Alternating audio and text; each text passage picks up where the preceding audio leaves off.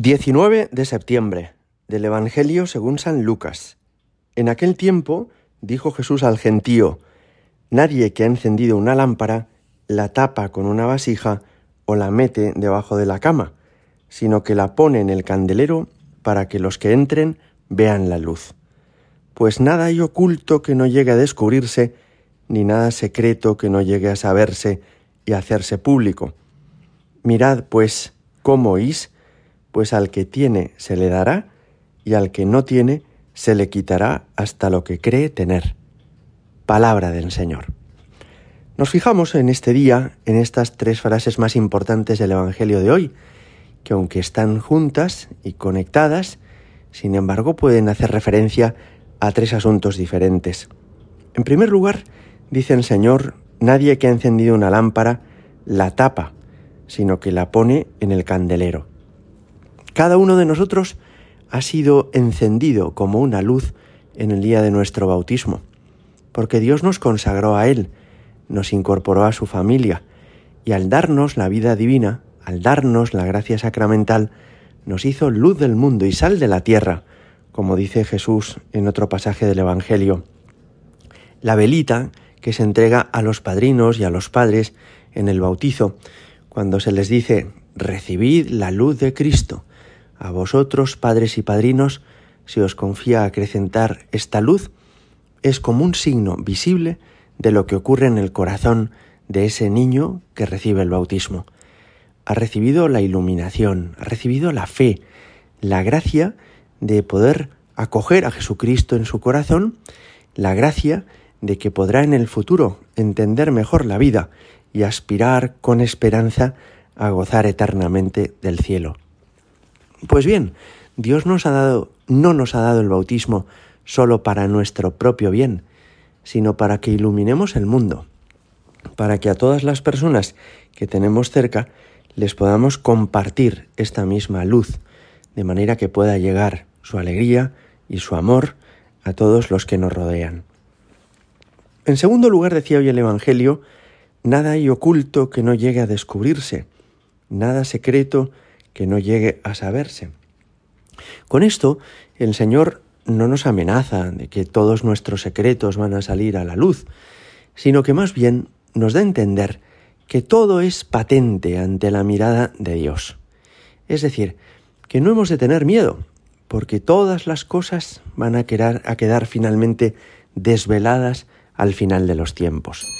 Y mirad, esto es una excelente noticia, Naturalmente que hay en el ámbito de todas las personas momentos de intimidad que no tienen por qué ser conocidos por los de su alrededor, ni van a ser divulgados. No tienen, Señor, ninguna intención de dejarnos como eh, ante la vista de todos los hombres, ¿no? Pero sí que a veces tiene uno la impresión de que en el mundo suceden muchas cosas que uno no sabe exactamente por qué razón quién está detrás, quién las motiva, en el fondo, por qué han ocurrido. Me refiero, naturalmente, a guerras que ocurren, a crisis económicas, a acontecimientos planetarios que uno pues se da cuenta de que suceden en un lugar de la Tierra y en otro, ofensivas legislativas, por ejemplo, que de manera paralela suceden en Europa, en América, y uno piensa, pues qué curioso, ¿no? Que esté pasando lo mismo aquí y allí y allí. Y todo esto no tendrá relación unas cosas con otras.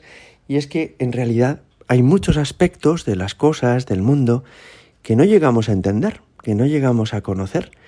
Cada uno desde el ámbito en el que Dios nos ha puesto, nuestro hogar, vuestro trabajo, vuestra familia, apenas entendemos una parte de la realidad. Y es precioso que el Señor nos dice todo eso quedará de manifiesto. Todo eso quedará ante la vista de Dios y al final de los tiempos, en el juicio final, se hará luz y podremos comprender todo lo que ha pasado y también el sentido y la razón de todo lo que ocurre. En tercer lugar, hoy nos decía el Evangelio, al que tiene se le dará y al que no tiene se le quitará hasta lo que cree tener. ¿Puede esto extrañarle a alguien? Puede parecerle que, es un poco cruel esto que Dios nos dice. Como que al que tiene se le dará. ¿Se imaginan a un hombre a lo mejor con una gran fortuna económica y piensan, pero ¿para qué se le va a dar al que ya tiene? Si en realidad no necesita nada más, más bien le sobra. ¿Y por qué se le va a quitar al que tiene poco? Más bien habría que repartir, de modo que al que tiene mucho se le quite y al que tiene poco se le dé algo. Claro, es que no está hablando de los bienes económicos ni de la fortuna material, sino que está hablando del amor de Dios y de la gracia que hay en nuestro corazón. Y en ese sentido es así, como dice Jesús en el Evangelio. Es decir, al que pone interés en acercarse a Dios, Dios le va a dar mucho más de lo que ya tiene, y al que se aleja de Dios, Dios va a permitir que desaparezca de su corazón hasta lo poco que cree tener. Es como entender que la vida espiritual no es estática, sino dinámica, y que en el fondo el que no avanza retrocede. El que con el paso de los años no va creciendo, no va superándose, no va adquiriendo un conocimiento mayor de Dios y unas virtudes humanas y cristianas mayores, pues se va enfriando y estropeando. Nadie puede decir, bueno, yo estoy moderadamente bien y así me quiero mantener el resto de mi vida. No, no. O avanzas o retrocedes, o mejoras o empeoras. Al que tiene se le dará, al que no tiene se le quitará hasta lo que tiene. Al inicio de esta semana le pedimos al Señor que nos dé gracia para saborear su palabra, para disfrutarla interiormente y para crecer espiritualmente. Gloria al Padre y al Hijo y al Espíritu Santo, como era en el principio, ahora y siempre y por los siglos de los siglos. Amén.